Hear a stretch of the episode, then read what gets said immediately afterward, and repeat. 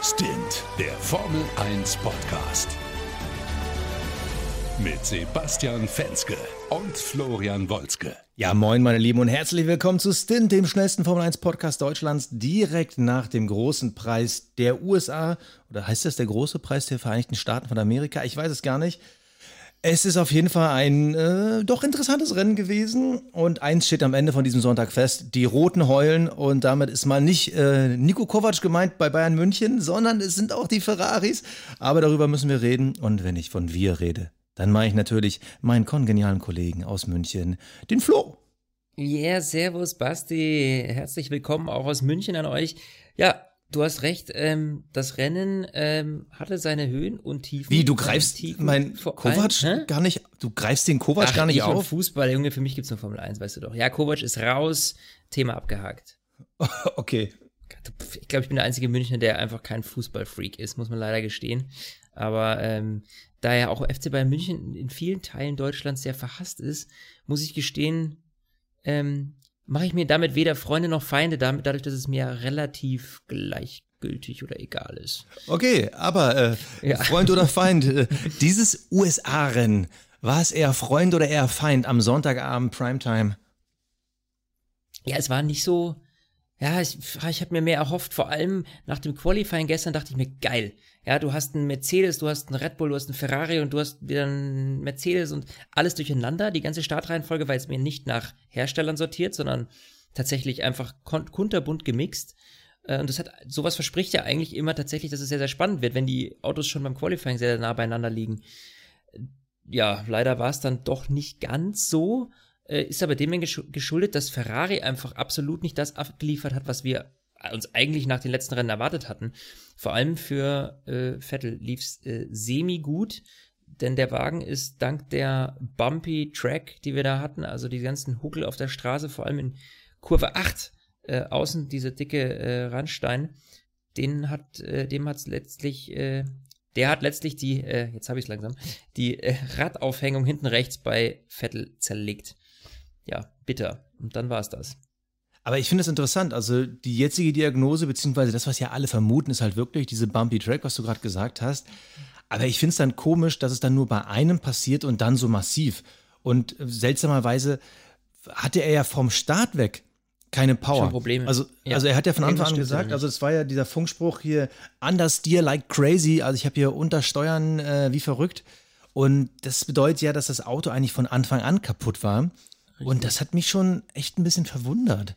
Also ja. hat, ich, hat man dann geschlammt oder ist das irgendwie ähm, in, in, der Aufwärmrunde passiert? Äh, Lag es vielleicht am Reifen oder war es dann wirklich ein Schaden, der irgendwie noch vom Qualifying kam, den man aber irgendwie im Parkfamilie nicht gesehen hat? Also da bin ich echt mal gespannt, was da die Woche rauskommt. Ja, also das ist eben deswegen dieses Thema Diagnose kann man eigentlich noch gar nicht richtig sagen, weil letztlich ist das jetzt alles Spekulation, was im Moment auf dem Tisch liegt. Ne? Ferrari selber weiß es ja noch nicht. Dementsprechend ähm, weist nur vieles eben darauf hin, weil du eben in Austin diese, diese extremen Huckel hast und auch diese harten Curbs, vor allem in Runde 8 außen der Curb, der, der hat schon ganz schön gescheppert. Äh, und wenn da eben ein Haares oder was äh, in der Aufhängung drin ist, den du nicht siehst, ja, dann kann es schon mal sein, dass das Ding vielleicht irgendwann bricht. Ich, pff, du, da bist du, da musst du echt, äh, glaube ich, äh, um das zu erkennen, äh, das haben ja auch die, die, die Kollegen hier bei RTL und Co. und ich gehe mal davon aus, bei Sky genauso schon erklärt, dass du das halt mit einem Röntgengerät schon checken kannst, nur du schiebst ja nicht die ganze Karre jeden Abend in ein Röntgengerät. Also, weißt ich meine, das ist, da rechnest du einfach nicht mit, dass das jetzt passieren kann. Aber dass es am Anfang halt eben schon solche Auswirkungen hatte, ja, also einfach ärgerlich. Das ist wieder so eine Geschichte gewesen. Und auch bei Leclerc muss man sagen, ist ja nicht so, dass jetzt nur Vettels Auto irgendwie extrem schlecht auf der Straße lag und dann kaputt gegangen ist, sondern auch das Auto von Leclerc hat ja überhaupt nicht richtig funktioniert. Dann im, im Interview mit Kai Ebel hat der Leclerc noch selber gesagt, ja, also irgendwie äh, auf dem ersten Satz Reifen habe ich mich überhaupt nicht wohl gefühlt. Ähm, der, der kam überhaupt nicht, die, Vorder-, die beiden Vorderreifen kamen überhaupt nicht ins, ins Arbeitsfenster, hat überhaupt nicht funktioniert und die anderen beiden Stints waren ganz okay. Aber letztlich so dieses, diese, dieser richtige Ferrari Power Mode, der war irgendwie weg. Ja, und das ist, ähm, da habe ich noch eine Kleinigkeit, die wir ein kleines, kurzes Fass, was wir da aufmachen können. Ich weiß nicht, ob du da mehr weißt als ich, aber dieses Thema Durchflussmengenmessung. Das haben nämlich Christian Danner und Heiko Wasser bei RTL, wo ich heute geguckt habe, ähm, ausgepackt. Das wurde die ja ganze Woche ja diskutiert. Also, richtig. Das ist ja, ja auch so eine Sache, die habe ich bis ins Detail auch nicht ganz verstanden. Aber es geht im Endeffekt darum, die Durchflussmenge wird ja äh, gemessen bei den Autos, aber eben in einem unregelmäßigen Zyklus. Und ähm, Red Bull hat weil sie vermutet haben, dass da Ferrari an, diesem, an dieser Durchflussmenge gespielt hat, die haben halt eine offizielle Anfrage gestellt, weil sie können es ja nicht beweisen. Ähm, sie können ja nicht sagen, ey, wir haben jetzt genau gesehen, so wie die Geschichte bei Renault letztens, dass ja. man irgendwie am Lenkrad sieht, dass die irgendwie keine Knöpfe drücken. Das kann man eben nicht nachweisen, aber die haben eben gesagt, ähm, Leute, äh, könnt ihr das nochmal ganz genau erklären und dann nochmal nachgucken? Und auf Basis dessen wurde dann eben die Regel geschärft und diese Sensorik wurde dann geschärft, dass das jetzt eben äh, ansatzweise durchgängig in einem gewissen Intervall gecheckt wird. Und da ist jetzt die Vermutung, dass das irgendwie zusammenhängt. Sprich, äh, Ferrari halt getrickst hat mit der Durchflussmenge.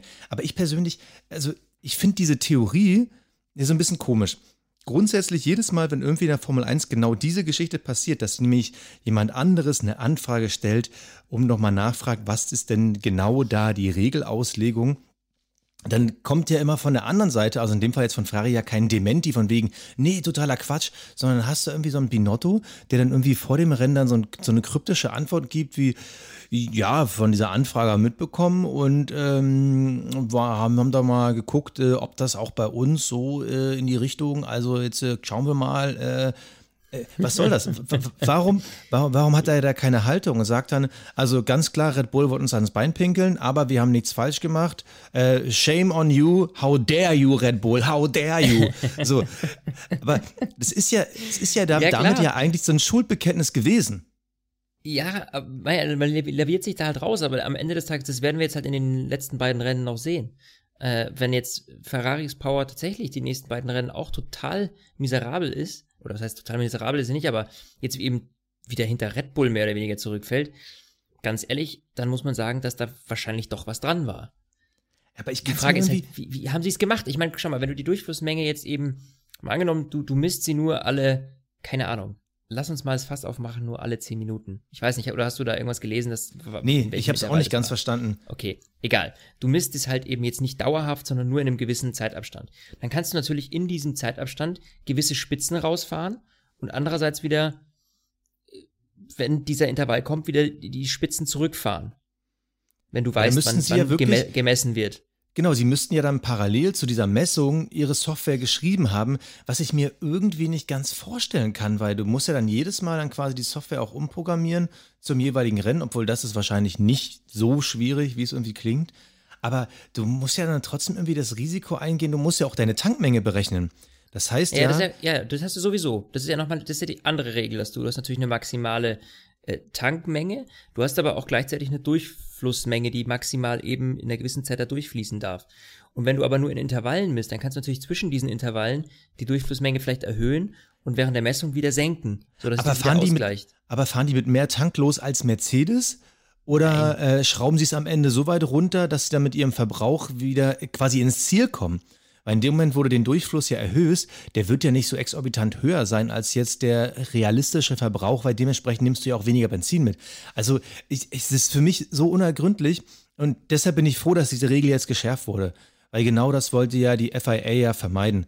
Nämlich, dass die ähm, ganzen Teams jetzt anfangen, da irgendwie die besten Software-Ingenieure irgendwie von Google und Microsoft ja. abzuwerben, um dann diese, äh, dieses Motor-Mapping zu programmieren. Bescheuert. Total und, bescheuert. Und schon mal Spoiler-Alarm, wir wollen uns nächste Woche mit den neuen Formel-1-Regeln und den neuen technischen Reglement beschäftigen. Ähm, es wird im Laufe der Woche auf jeden Fall da eine Update-Folge geben. Was mir fehlt äh, dort in diesem neuen Reglement ist genau das, diese verschiedenen Motor-Mappings. Es hat mich heute auch schon wieder gestört. Es stört mich eigentlich jedes Rennen, dieses, ah, kann ich mehr Power haben, kann ich mehr Power haben. Man gibt dem, warum haben die nicht eine durchgängige, einheitliche Power und das war's? Ich meine, äh, ich frage mich ja schon, wenn ich so ein normales Straßenauto habe, macht das wirklich so einen Unterschied, ob ich da irgendwie von Sport auf Echo auf irgendwas schalte? Gut, ich habe jetzt ein Auto, das kann das nicht. Aber äh, ich, ich finde das so fürchterlich bei einem Rennwagen, wo ich ja immer maximal Leistung haben will. Dann soll er halt äh, seinen Gasfuß ein bisschen drossen. Ärgert mich, aber das, das kommt die Woche nochmal.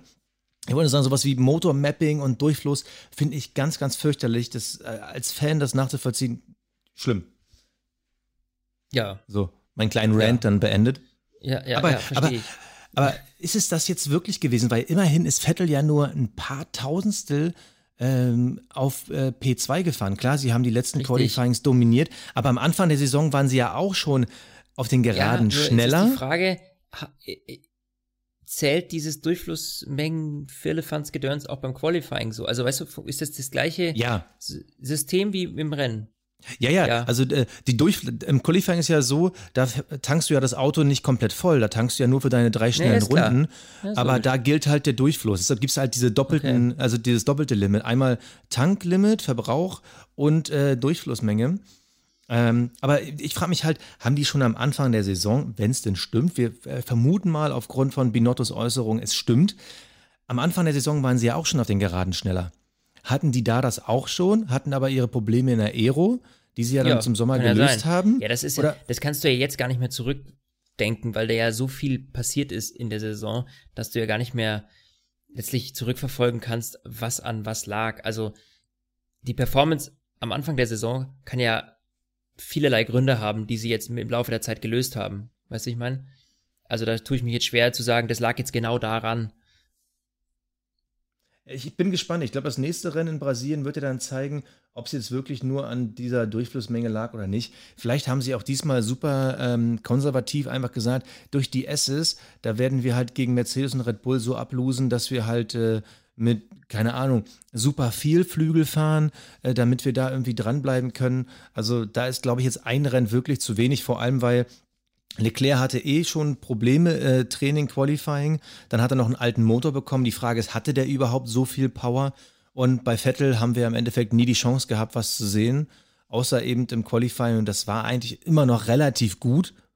Also ja. mal gucken. Ja. Ja, lass uns nochmal äh, äh, einen Blick aufs Rennen werfen. Also nochmal ganz kurz, äh, der Start. Wie gesagt, die Ferraris, bei denen lief es überhaupt nicht gut. Verstappen lief richtig gut. Der kam ja erstmal zumindest relativ gut weg.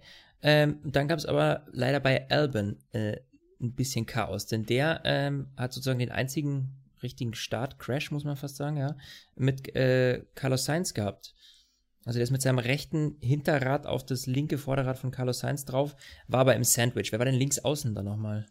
Oh Gott, ich weiß gar nicht mehr. Äh, ähm, ja. Das kann, das kann doch nur Norris gewesen sein, oder? Ja, also, weiß ich nicht mehr. Nee, sind doch ich, da dann nicht gewesen. Nee, also auf jeden Fall, äh, ja, das wurde dann auch als Rennunfall abgestempelt. No Further Action kam dann von der, von der Rennleitung und da muss ich sagen, dem gehe ich auch voll d'accord.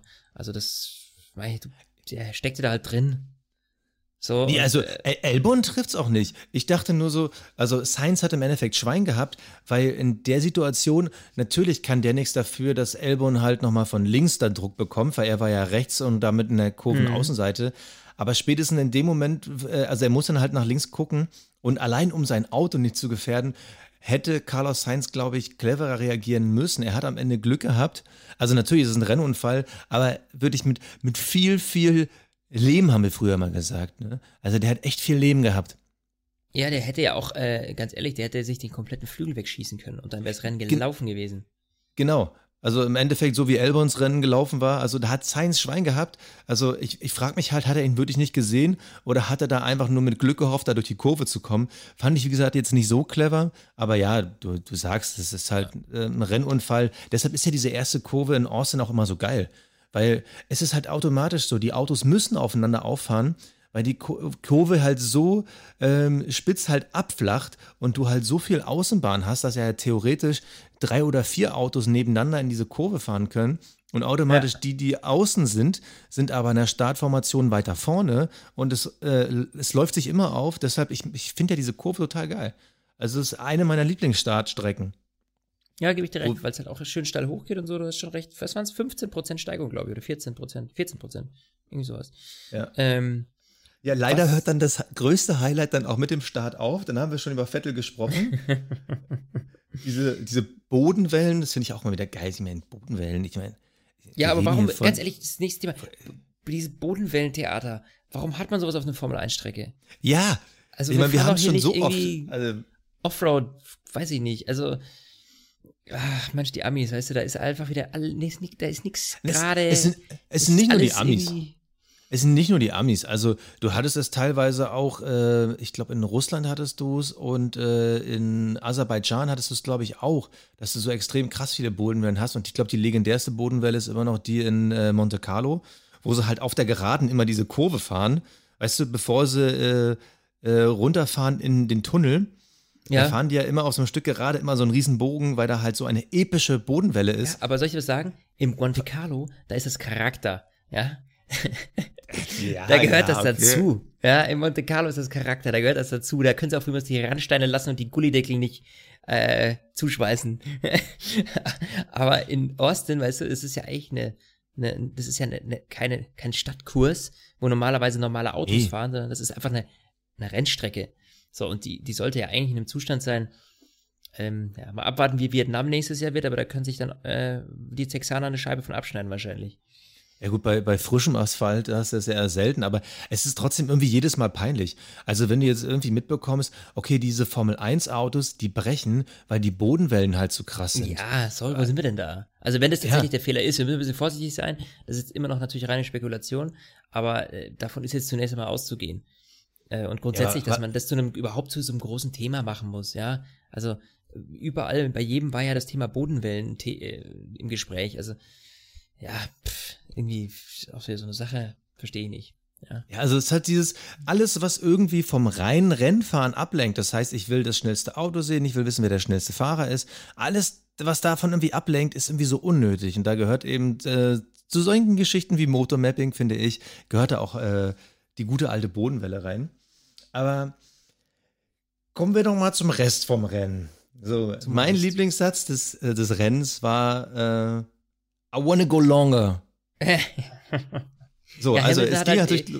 Der Punkt ist, der, ah, ja, erklär mal die Situation erst und dann sprechen wir drüber. Also, also Verstappen fängt natürlich an äh, in der Führungsgruppe auf äh, Position 2 liegend. Also äh, Bottas äh, gewinnt den Start, wirklich, äh, hat er auch gut gemacht. So, äh, Hamilton natürlich durch den Vettelausfall der große Sieger. Ähm, Bottas, Verstappen, Hamilton, so heißt das äh, Dreigestirn, was da sich durch die wunderbare Strecke von Austin bewegt. So, Verstappen fängt an mit der Boxenstopp-Tirade, stoppt als erstes. Bottas natürlich hinterher. Und dann ist natürlich das, was Mercedes ja jetzt in letzter Zeit öfter macht, wenn Hamilton hinten liegt, nämlich unterschiedliche Strategien zu fahren. Und meist lief es ja diese Saison gut für Hamilton.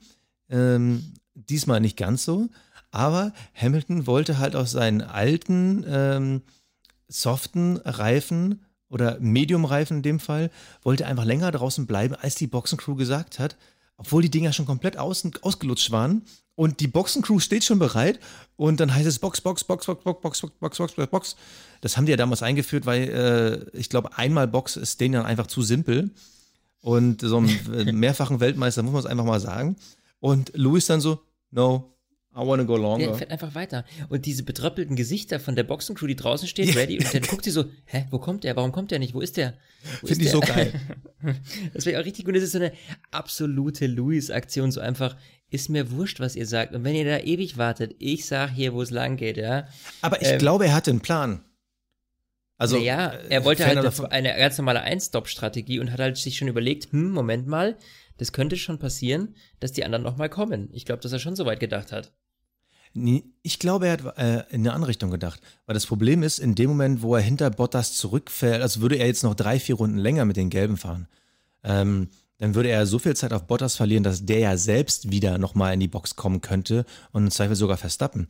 Also ich glaube nicht, seine Streck, dass seine Taktik war, ich äh, stretche diesen ersten Stint so weit, wie ich kann, damit die Harten am Ende durchhalten, weil ähm, wenn er Dritter ist, bleibt er Dritter. Ich glaube, dass seine Taktik war, es war halt klar, in dieser Runde wird Bottas ihn kriegen, so lange wie möglich, so ganz kurz vor Bottas zu bleiben, damit der in die Dirty Air kommt. Weil Hamilton hat sich auch ein bisschen verteidigt, das kann man, mhm. glaube ich, schon so sagen. Er hat halt versucht, so ein bisschen Dreck aufzuwirbeln, natürlich, wenn es ein bisschen überhitzt. Ich meine, das war jetzt, waren jetzt die heißesten Temperaturen vom ganzen Wochenende, waren genau zum Rennen. Und wenn du dann halt natürlich dann im äh, Windschatten fährst, beziehungsweise dann in die Dirty Air kommst, das kann natürlich die Temperaturen sowohl in deiner Kühlung, das heißt im Motor hochziehen, als auch in deinen Reifen. Und ich glaube, es war Hamiltons einzige Hoffnung, dass wenn er das macht, weil bis zu dem Zeitpunkt war er auch noch nicht ganz sicher, ob nicht vielleicht sogar auch Bottas mit einem Einstopper durchkommen könnte. Ich glaube, es war so sein letzter Arschloch-Move, ja. da noch irgendwie einzugreifen, weil ansonsten Aber ist er ja nur Passagier in dem Rennen gewesen. Ja, nur der, du musst bedenken, mit diesem Move hätte er natürlich auch riskiert, dass Verstappen äh, einen der Mercedes noch schnupft.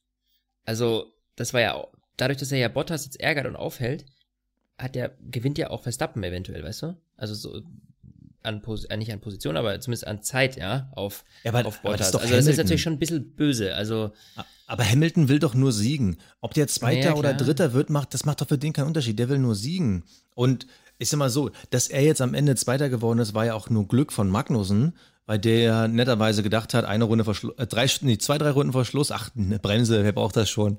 Mhm. Ja, also der hatte ja Pech, dass er die Bremse explodiert. Ähm, Verstappen hätte ihn gekriegt. Ja, klar. Also deshalb, glaube ich, das, hat er sich da einfach äh, nur verzockt. Ja, da muss ich auch so ehrlich sagen, da bin ich echt ziemlich angepisst auf dieses Haas-Team, dass diese, könnt ja auch nichts dafür, wenn die Bremse verraucht, ja, aber äh, ich bin angepisst auf die Bremse, sagen wir es so, ja. Denn äh, als Magnussen raus ist, ist ihm die, die Bremse äh, hoch in die Luft geflogen, ja. Also die Scheibe hat zerlegt. Ähm, und dadurch gab es Gelb und deswegen konnte Verstappen keinen Angriff mehr richtig starten auf Hamilton. Und das in den letzten beiden Runden, wo es eigentlich nochmal so, also ich habe wirklich gedacht, so jetzt bitte, bitte, schnapp ihn dir noch, schnapp ihn dir noch. Einfach so, oh, ja, ähm, ja, schade. Ist leider nichts geworden. Äh, das hat uns um einen schönen Kampf gebracht, vor allem, weil Verstappen und Hamilton, das sind ja auch so zwei, weißt du, da gibt keiner gerne nach, ja. Und äh, das hätte vielleicht noch die eine oder andere spannende Szene gegeben, aber schade drum. War ja, schauen wir ins restliche Feld. Schauen wir ins restliche Hülkenberg Feld und Hülkenberg ja, Oder hast du noch ja. was Spannenderes? Nee, also äh, Hülkenberg wäre jetzt auch äh, auf meine Liste gekommen. Übrigens zum Thema nochmal äh, Ferrari, äh, schlechte Power. Charles Leclerc ist ja die schnellste Rennrunde gefahren. Ähm, fast acht Zehntel schneller als die zweitschnellste von Valtteri Bottas. Gut, der ist es halt auf frischen Roten gefahren. Aber mhm. das zeigt ja, dass der Ferrari jetzt nicht komplett vom anderen Stern dann am Ende des Tages war. Aber genau, du sprichst ja schon mal an. Renault. Starker sechster Platz von Daniel Ricciardo. Mhm. Nico Hülkenberg hat es am Ende auch noch geschafft, auf dem neunten Platz wenigstens zwei Punkte mitzunehmen, obwohl da hatte ich das Gefühl, dass die ihn mittendrin ja wirklich fast absichtlich verhungern lassen. Also, wenn du nur einmal stoppst, ist natürlich klar, am Ende des ja. ersten Stints werden die Reifen eingehen, aber die sind ja wirklich so massiv ja, eingegangen. Der ist ja nur noch hin und her gerutscht, das war ja ganz übel. Also ich, ich glaube, dass ein Stop so oder so heute die falsche Wahl war. Das hast du sowohl am Leistungsverlust mhm. von Hamilton gesehen, als auch bei dem, was Hülkenberg gemacht hat. Das war halt genau quasi das umgekehrte Bild zu Mexiko. Es sind halt dann vier, fünf, sechs, sieben Sekunden aufs ganze Rennen, aber die haben es dann halt entschieden. Und da wurde mit einem Einstopper aus falsche Fett gesetzt. Ja, das war einfach so, das Rennen war einfach sieben, acht Runden zu lang für so, für, für, für die Strategie. Und das Kuriose war, dass ja auch die, äh, die Anzeige unten, also du kriegst ja immer diese Empfehlung vorm Rennen, ja, äh, die die Grafik da einblendet. Wann in welcher Runde gestoppt wird, wie die Strategien sind. Und du hattest nur zwei Ein-Stop-Strategien angezeigt bekommen. Also ja. selbst da wurde im System nicht damit gerechnet, dass es tatsächlich vielleicht doch besser wäre, zweimal zu stoppen. Also ja, sieht man wieder, dass die Praxis oft doch äh, über die Theorie siegt, ne? Ja, aber trotzdem nochmal. Also Ricardo, mega Leistung, äh, von Platz mhm. 9 losgefahren, ähm, Platz 6 bekommen, klar. Ähm, hat natürlich äh, den Ausfall von Vettel, den hat er natürlich mitgenommen. Aber trotzdem muss man erstmal machen, vor allem beide McLaren hinter sich zu lassen. Ich weiß auch gar nicht, woran es bei denen heute gelegen hat. Also bei Carlos Sainz kann ich mir vorstellen, dass vielleicht doch irgendwie ähm, durch diese Berührung mit Albon in der ersten mhm. Kurve, dass es vielleicht ein kleines Problem gab, aber auch Norris. Ähm, Klar, der Abstand zwischen denen war nicht besonders groß, im Endeffekt sechs Zehntel. Ich weiß nicht, ich habe leider keine Übersicht gerade, ob die andere Strategien gefahren sind. Aber äh, summa summarum, Renault auf Platz 6, das ist halt wieder diese, sie fahren ja das ganze Jahr über wie in so einer Sinuskurve. Entweder sind sie ganz am oben, äh, ganz an der Spitze dieser Kurve oder im Keller. Also man weiß nie, sind die jetzt gut für P6, P7 oder sind die halt nur gut für P12, P13? Hm. Ja, das ist irgendwie hin und her. Ich verstehe es auch nicht. Ich krieg auch kein, kein Schema rein. Das ist äh, für mich auch unerklärlich. Ja, Was, und dann Thema Hülkenberg. Das wolltest du jetzt ansprechen. Ja, Thema Hülkenberg, genau, weil ich, was ich sah, äh, wir haben ja so oft über dieses Thema äh, Regeln, Strafen etc. diskutiert. Und ich finde, heute ist man damit einfach sehr, sehr cool umgegangen. Und zwar hatten wir die Situation, dass Hülkenberg an Danny, äh, Danny Ricciardo sag ich schon, an Kimi Räikkönen vorbei ist. Und das war übrigens auch ein sehr schöner Zweikampf, der ging nämlich durch die Kurven. Also das war jetzt nicht so ein klassisches DRS-Überholmanöver, sondern schön in den Kurven, der eine außen, der andere innen. So, und äh, Problem war nur, dass äh, Hülkenberg dann doch ein bisschen zu sehr ausgereizt hat und äh, die Tracklimits, sage ich mal, so ein bisschen sehr stark gedehnt hat, ja. Also, der hat ihn schon innen äh, überholt und dann auch noch äh, von der Strecke so ein bisschen ab. Und dementsprechend kam dann auch irgendwann der Funkspruch, du musst jetzt ähm, den, ähm, den Kimi wieder zurück, äh, also vorlassen, ne? Du musst dich wieder zurück äh, fallen lassen. So, und bevor man jetzt da eine 5-Sekunden-Strafe oder Drive-Thru oder whatever gibt, ja, finde ich das einfach in dem Moment einfach die schöne und elegante Lösung zu sagen, hey komm, gib die Position wieder ab, dann kannst du wieder kämpfen. Also, das fand ich einfach mal sehr, sehr angenehm, auch für uns Zuschauer, finde ich, wenn man eben die, ne, ein direktes Problem oder einen direkte, direkten Regelverstoß ähm, direkt wieder umkehren kann. Weißt du, wie ich meine? Ja, absolut. Das ist einfach eine sehr, sehr äh, coole Art und Weise, damit umzugehen. Und das fand ich heute mal sehr bewundernswert, weil sonst in der letzten Zeit haben wir immer viele 5-Sekunden-Strafen und was nicht alles gesehen. Äh, und das haben wir heute eben da nicht gehabt in der Situation. Und das fand ich sehr, sehr cool, muss ich sagen. Auch wenn es natürlich bitter ist für Nico Hülkenberg, aber den, das muss man ihm halt geben. Den hat er halt selber, hat er halt selber verbockt, hat er die Nummer, ne?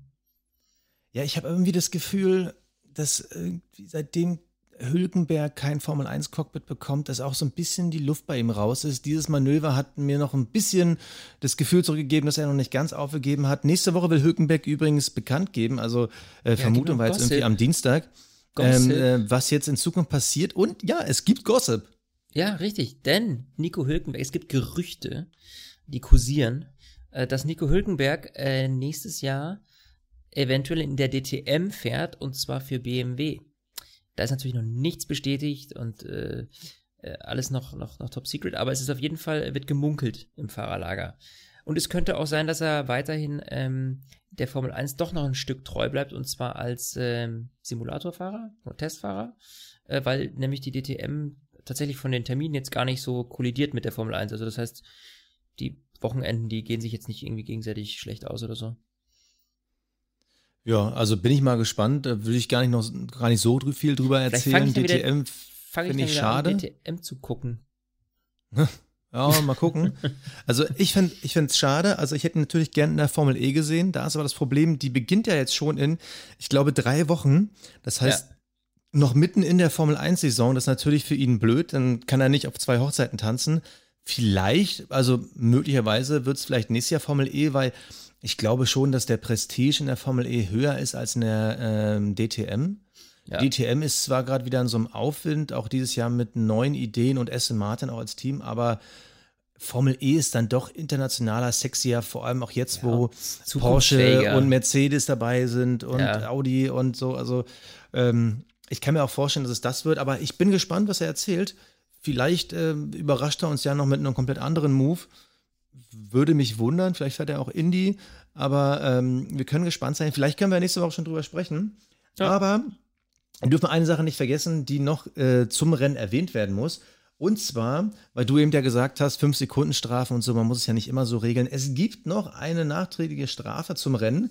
Es gibt fünf Sekunden für The Russian Torpedo Daniel Kviat. Wann kommt der mal ohne ähm, Strafe aus dem Rennen?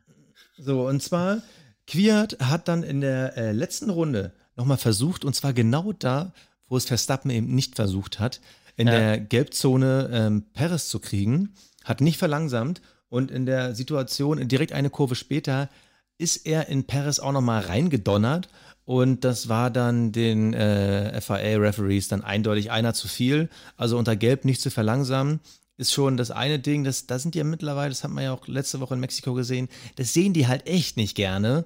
Und dann irgendwie noch ein bisschen Schwung zu nutzen und dann den Paris dann irgendwie noch reinzudonnern, nicht cool. Äh, fünf Sekunden Strafe damit ist äh, Quiert aus den Punkten rausgefallen, am Ende nur Platz 12. Aber, und das finde ich jetzt wirklich nochmal, das müssen wir äh, mal erwähnen, Sergio Perez ist damit auf Platz 10 in die Punkte gefahren, beziehungsweise in den Punkt gefahren. Und das obwohl er aus der Box gestartet ist. und, und nur, weil wir, wir, wir haben es beim letzten Rennen ja besprochen. Ich finde es ja nicht mehr so beeindruckend, wenn einer von den drei Top-Teams irgendwie von ganz hinten irgendwie auf P6 fährt. Das ist einfach, da ist die Dominanz einfach zu groß, um ja. jetzt irgendwie, also ich finde das nicht herausragend genug. Wenn jetzt ein Lewis Hamilton irgendwie auf dem letzten Feld und dann noch gewinnt, dann ja, aber dann irgendwie ein P5, P6, toucht mich nicht. Aber Sergio Perez startet aus der Box in einem Auto, was jetzt nicht überkrass überlegen ist. Aber wenn wir mal äh, gucken, sein Teamkollege, vielleicht erinnern sich noch einige an ihn, Lance Stroll, von dem hat man ja gefühlt lange nichts mehr gehört, den hat er ordentlich deklassiert. Äh, die aktuell, die finalen Abstände weiß ich gar nicht, finde ich gerade nicht, weil hier nur plus one Lap steht. Ich glaube, es waren aber über 30 Sekunden. Also, ähm, er hat es dann geschafft, aus der Box seinen Teamkollegen wirklich zu deklassieren. Und mhm. ähm, auch wenn es kein so starker Teamkollege ist, Respekt davor. Also Kimi im Alpha hinter sich gelassen. Gut, Quiert jetzt mit der Strafe auch endgültig. So, Giovinazzi im Alpha und dann natürlich das Sammelsurium an ähm, Haas, Williams und den Ausgeschiedenen. Respekt, hat er gut gemacht. Hat er gut gemacht. Ich würde sagen, wenn wir eh schon so loben, dann tun wir das gleich weiter mit unseren Awards. Der Fahrer des Rennens. So, mein lieber Basti, jetzt bin ich gespannt, denn äh, das war tatsächlich heute, wie wir beide schon kurz vorher, äh, als wir angefangen haben zu telefonieren, äh, uns überlegt haben, das war nicht einfach heute. Ne? Nee, es ist nicht einfach, weil Fahrer des Rennens bezieht sich ja wirklich auf das Rennen. Ähm, Lewis Hamilton hat es irgendwie nicht ganz verdient, über den sollten wir gleich nochmal sprechen, denn immerhin ist er heute zum sechsten Mal Weltmeister geworden, was wir noch nicht einmal erwähnt haben. Aber das äh, machen wir gleich nochmal nach den Awards.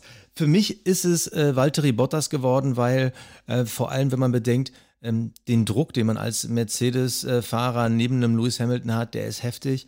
Und er hatte einen super Saisonstart. Die Delle in der Saisonmitte war massiv. Er ist jetzt wieder zurück. Er hat ein super Rennen gefahren, vor allem nach dem, äh, ja, nach dem kleinen Malheur im Qualifying von Mexiko. Ähm, dominiert und aus meiner Sicht verdient gewonnen und hat auch einen Lewis Hamilton gezeigt, mit mir brauchst du keine Spielchen spielen. Deshalb fahre das Rennen für mich Bottas.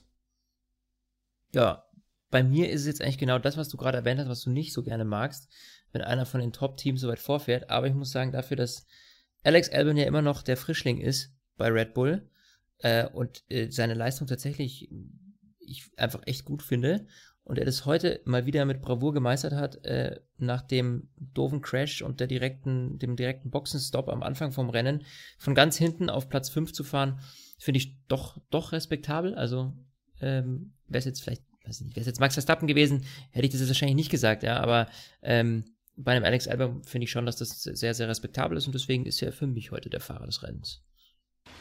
Der Cockpit Klaus. So, das war äh, die nächste Nummer, ne? Hier, Cockpit Klaus, mein Lieber.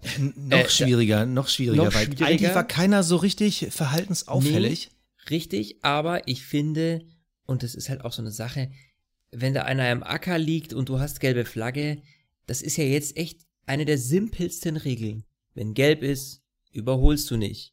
Ja, so. Was macht der Nick Wirt? Ist mir egal. Ich probier's trotzdem. Vielleicht sieht's ja keiner. Also, sorry, aber das verstehe ich nicht.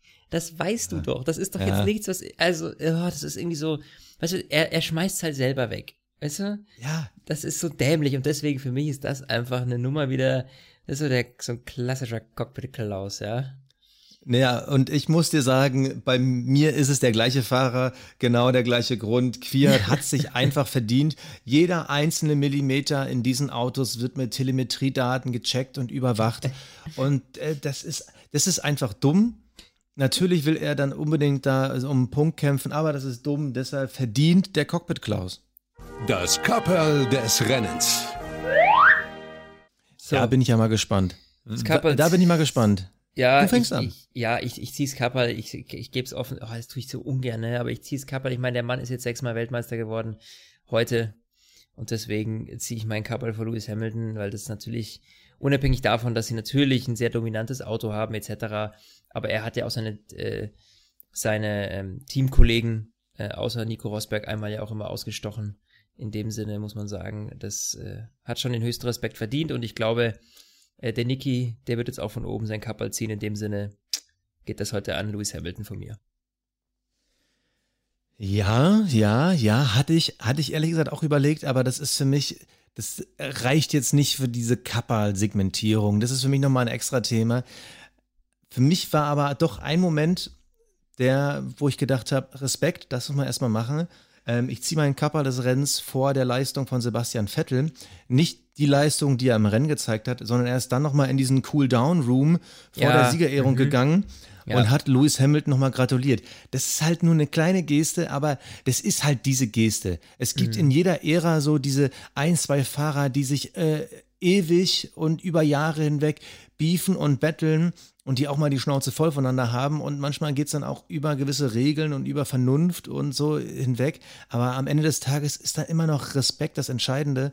Und das war eine respektable Leistung, die Vettel da gemacht hat, nämlich dann hinzugehen zu sagen, ey, Diggi, ne, hast gewonnen, Glückwunsch. Ähm, ja. Nächstes Jahr be beglückwünschst du mich. Gebe ich dir absolut recht, gebe ich dir absolut recht.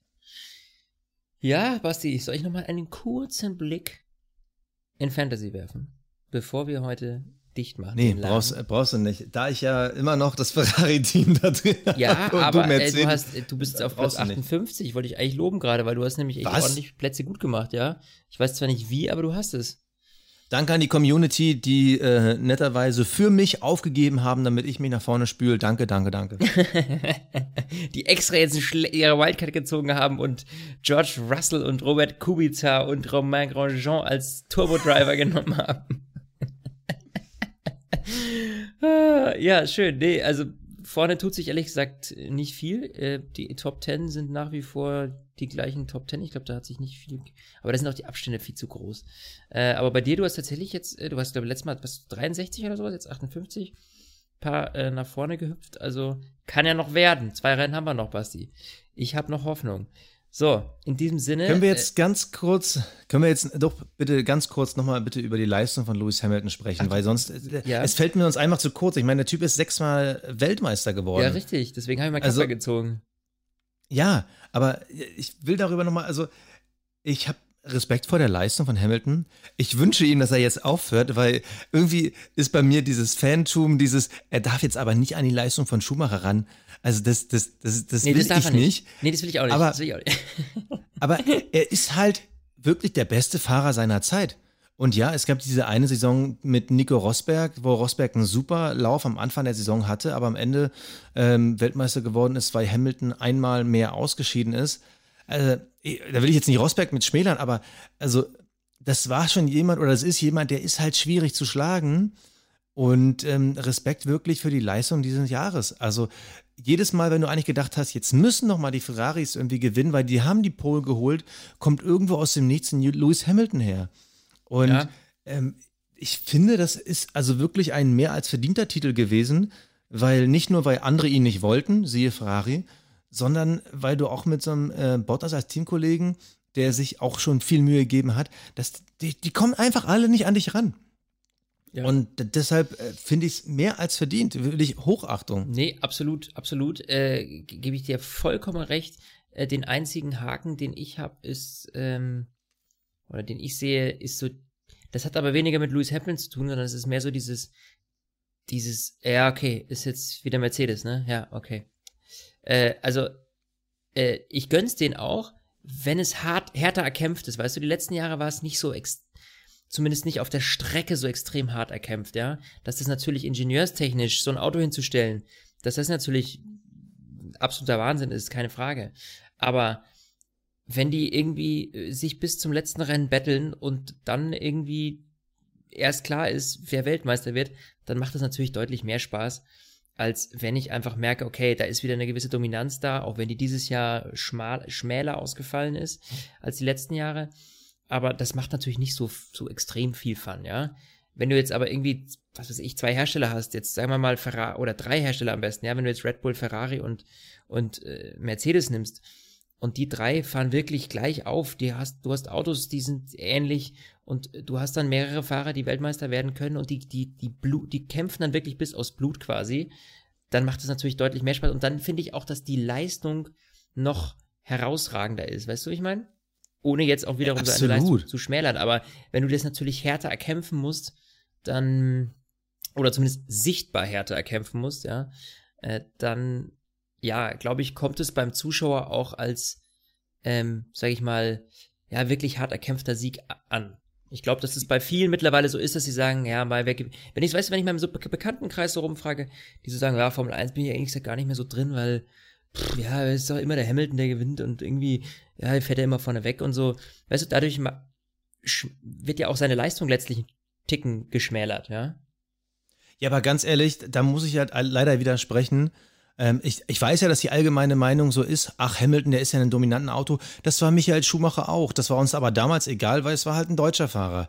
Wenn du mal wirklich guckst, Hamilton ja, hatte damals ja, ja, bei seinem ersten WM-Titel, ähm, da hat er im letzten Rennen, in der letzten Kurve gegen Massa gewonnen, hatte einen Fernando Alonso da als Teamkollegen.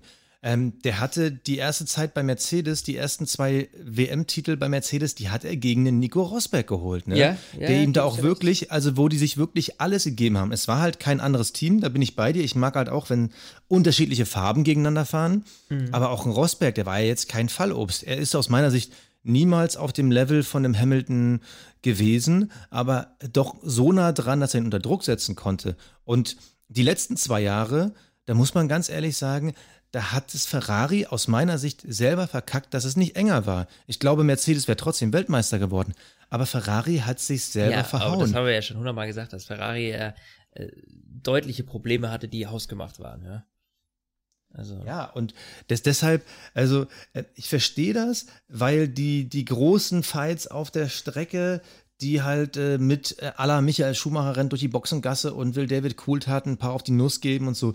Klar hat sowas gefehlt, weil Lewis Hamilton ja als Person auch sehr polarisierend ist, aber ganz ehrlich, also auch wenn ich jetzt in die Vergangenheit zurückgucke, die erste Saison damals ähm, Hamilton und Bottas, da war ähm, Bottas ganz klar abgeschlagen Dritter und Vettel hatte aber auch nur in Anführungsstrichen zwei Rennen Rückstand und die haben sich damals auch schon alles gegeben. Stimmt, nee, eigentlich hat Ferrari ja sogar die letzten drei Jahre weggeschmissen.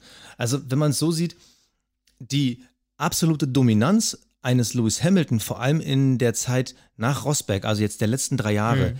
lag einfach daran, weil Ferrari es einfach versaut hat. 2017 haben sie halt in den unseren legendären Asia-Wochen haben sie es verhauen. Ja. Ähm, ja. Letztes Jahr war es das Gleiche. Da war es ja nach äh, Vettels Hockenheim-Panne, war da einfach komplett die Luft raus. Wir mhm, dürfen nicht vergessen, ja Vettel, Vettel, hat die, ja. Vettel hat geführt bis zur Saisonhälfte. Also, das ist jetzt nicht so, weil äh, Hamilton so ein krass dominantes Auto hat. Es hat Ferrari und letztes Jahr auch ein Sebastian Vettel, die haben es dann weggeschmissen. Und auch dieses Jahr, Ferrari hatte tendenziell kein schlechtes Auto. Aber du siehst, äh, in Russland oder jetzt heute wieder, Vettel scheitert dann auch, klar, er war auch oft selber schuld, aber auch unwahrscheinlich oft dann an der Technik. Und ähm, da kann ja Hamilton nichts dafür, wenn die anderen äh, Mistautos bauen. Also für mich ist das ein verdienter Weltmeister in jedem einzelnen Jahr ja, gewesen. Das würde ich auch, um Gottes Willen, das will ich überhaupt nicht, äh, wie gesagt, das will ja. ich überhaupt nicht äh, schmälern, ja, seine, seine Leistung. Ich, das geht auch ein Stück weit einfach nur um diese Wirkung, weißt du? Die es nach außen hat. Für den Sport, für ihn, ja. Ähm, und ich glaube, dass die halt einfach ein bisschen angekratzt ist. Ich glaube aber, dass das, äh, wenn das jetzt so weitergeht, wie wir es jetzt im Moment erleben oder die Tendenz, die wir haben, dann glaube ich, dass es äh, auch das Ganze sich ein Stück weit egalisiert, ja. Also vor allem zwischen Ferrari, Red Bull und, und Mercedes. Äh, auch, dass wir jetzt einen Max Verstappen haben, der da irgendwie so weit vorne mitkämpfen kann. Hey, das ist doch genial. Und dass wir das haben wir ja ewig nicht gehabt, ja. Also ich meine, wann war ein Red Bull mal so nah dran an dem Mercedes? Ja. Dementsprechend. Ja. ja. Also vor allem durch die Homologisierung, ähm, dass man halt jetzt merkt, dass die Teams alle enger aneinander kommen, glaube ich, wird der siebte Titel Hamiltons schwierigster obwohl ja. man natürlich auch sagen kann, der erste ist rein technisch, kann man nicht mehr toppen. Aber ich glaube, ja. der siebte, wenn er ihn kriegen will, wird der schwierigste. Wird ich, glaube, die, ja. ich glaube, die Rennrekorde von Schumi, also je nachdem, wenn 2021, wenn die, die äh, neuen Regeln einen so schlechten Mercedes produzieren, dass der auf einmal nur noch drittbestes Auto ist, dann wird es schwierig. Ich glaube, Hamilton muss schon Gas geben, nächstes Jahr den Sack zuzumachen ja, aber gut, äh, in Sachen ja, dann, Rekordsiege ja, und ja, Weltmeisterschaften. Dann, dann, ja, aber selbst wenn er nächstes Jahr den Sack zumacht, dann, dann ist er ja nur gleichgezogen. Also er ist ja noch nicht vorbei an Schumi.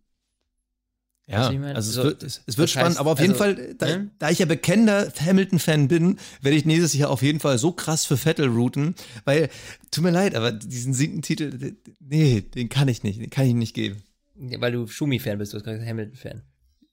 Ja, aber ich bin halt so viel mehr Schumi-Fan, dass ich äh, ja, ja, Hamilton klar. nicht gönnen kann. Deshalb bin ich nicht ja, sehr für Vettel. Äh, ist ganz einfach, oder? Okay, ich glaube, ich bin einfach durch. Fällst du mir in den Rücken, Schweinerei. Ja, äh, okay.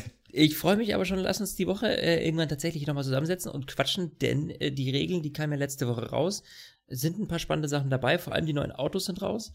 Und ja, da werden wir drüber quatschen. Bis dahin, ich wünsche euch was. Servus. Ciao. Stint, der Formel 1 Podcast. Mit Sebastian Fenske und Florian Wolzke.